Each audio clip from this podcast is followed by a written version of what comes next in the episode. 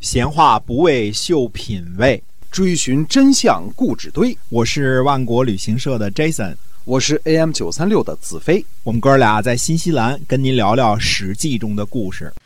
各位亲爱的听友们，大家好，欢迎您呢继续收听《史记》中的故事。我们上一集呢跟您讲了，哎，这个政变啊，政变之后呢，到底这个鲁昭公会怎么样呢？我们今天继续的跟进书接上文。嗯，所以呢，这个呢就看出来了，等于是鲁昭公呢召集这个后孙和这个臧孙这些人啊，带着这个兵器呢，直接的就包围了这个季孙氏的这个这个家族啊。那么突然袭击，结果呢，季平子被打了个措手不及。这时候季平子呢也没办法，就请求呢流亡，对吧？或者是出城，或者是去废邑，或者是带着五辆车流亡别的国家。对吧？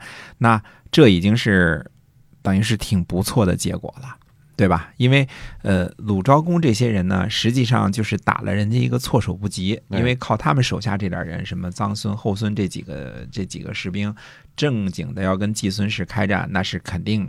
没戏的，因为打了一个措手不及，搞了一个突然袭击，那眼看呢就是成功了。这时候如果把季孙氏流放了，那流放了之后呢，你就稳定住局势了，再跟这个呃叔孙呐、孟孙呐慢慢的沟通，对吧？嗯，看怎么样，这个把这个事儿呢就就是认罪啊，还是流放啊，再说了，对吧？那么死活不答应，非得杀之而后快。结果这时候发生变化了，由于这个叔孙和孟孙氏的加入呢。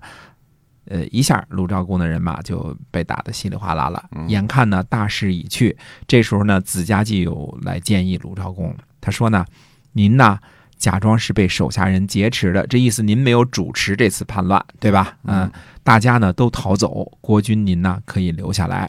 季孙氏呢不敢对您怎么样了，毕竟是国君嘛，对吧？这样呢，这个呃季孙氏呢或许呢改变原来的做法呢，和大家和解。”这事儿就过去了。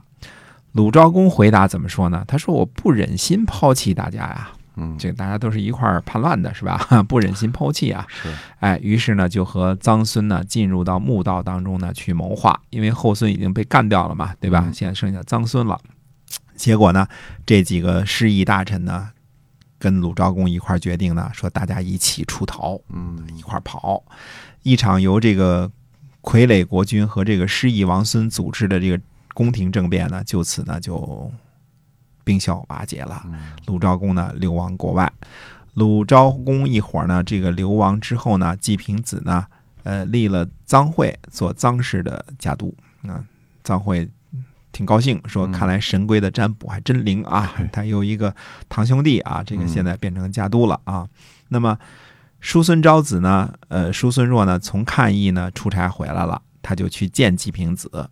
季平子问呢，说：“你想把我怎么样？”嗯，叔孙昭子说呢：“说人谁不死啊？您呢，通过驱逐国君呢，这就一举成名了，子孙不忘。嗯，是否很可悲呀？呃，我又能把您怎么样呢？”嗯，季平子说呢：“说如果您能让我改过。”侍奉国君，那就像人们说的，让死人复物生，让枯骨呢长出肉来。于是呢，叔孙昭子呢就去齐国去找鲁昭公，和老和鲁昭公呢就会谈。那么子家季呢就下命令说：说谁敢走进公馆呢，一律抓起来，就让他们好好谈嘛，对吧？叔孙昭子说呢，说，呃，他呢先回去安抚众人，呃，然后呢等待呢接待这个鲁昭公呢回国。那流亡的那些人呢？听说了之后呢，就准备刺杀叔孙昭子，因为什么呢？这个等于是这个逃回去了之后，就等于这次政变就就就彻底完结了嘛。现在国君是他们手上的一张牌嘛。那么公师展呢，听说之后呢，就来报信儿，说这个有人要来刺杀这个叔孙若，对吧？鲁昭公呢，就让叔孙昭子呢说绕着路，你先回去。那么叔孙昭子呢回来之后呢，就去见季平子。没想到呢，季平子改变了主意，不准备接待这个鲁昭公回国了。嗯，有二心了。那么，于是呢，叔孙昭子呢，这个十月初四斋戒，然后呢，向祖宗呢乞讨自己死去。十一月十一日呢，就死了。实际上等于是，呃，季平子改变了主意，不想再去迎接鲁昭公回国了。叔孙昭子呢，认为自己呢没法交代。呃耻于和季平子这样这个反复无常的小人为伍啊，就选择了自杀了啊，否则正好七天嘛，饿七天人就就完了，哎哎，就自己把自己饿死了，自杀了。嗯，那么这样呢，这个公师展呢就准备呢用一辆车就把鲁昭公呢直接就给送回去。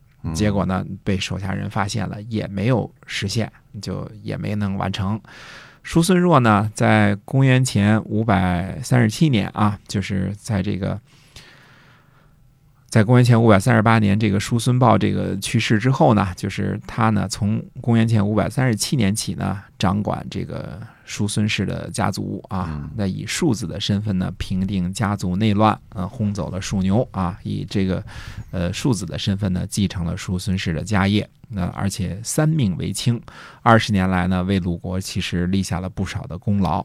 这期间呢，还得跟这小心眼儿的季平子呢斗智斗勇，最后呢，不耻于季平子的这个驱逐国君的行为呢，就含恨自杀了。嗯，公元前五百一十七年的十一月十三日呢，鲁昭公呃逃到齐国之后呢，停留在齐国的扬州。那么齐景公呢，就亲自前往迎接，并且说呀、说从举国的疆界以西，提供给您呢，国君您呢牵涉啊，牵涉二十五家为一舍啊，就是给您牵涉啊嗯，就是啊二十五乘以一千啊，哎，这等待国君您的命令，那就封地和人民都归您管了。嗯寡人呢，带领敝国的军队，也等待国君您的命令，唯命是听。嗯，国君您的忧虑呢，就是寡人我的忧虑。那嗯鲁昭公听了之后很高兴啊，这邻居挺够意思，对吧？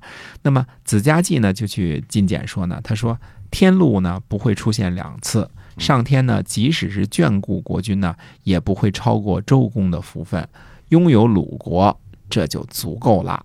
失去鲁国呢，拥有牵涉，你也会成为别人的臣子，将来谁还敢拥护您呢？而且呢，齐国的君主呢，呃不讲信义，不如早点呢去投奔晋国。